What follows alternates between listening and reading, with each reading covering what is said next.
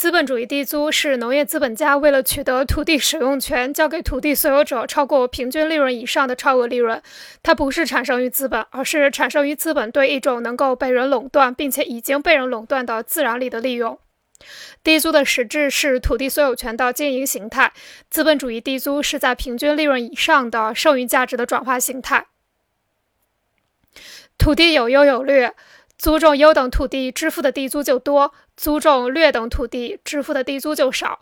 这种与土地等级好坏相联系所支付的地租叫做极差地租。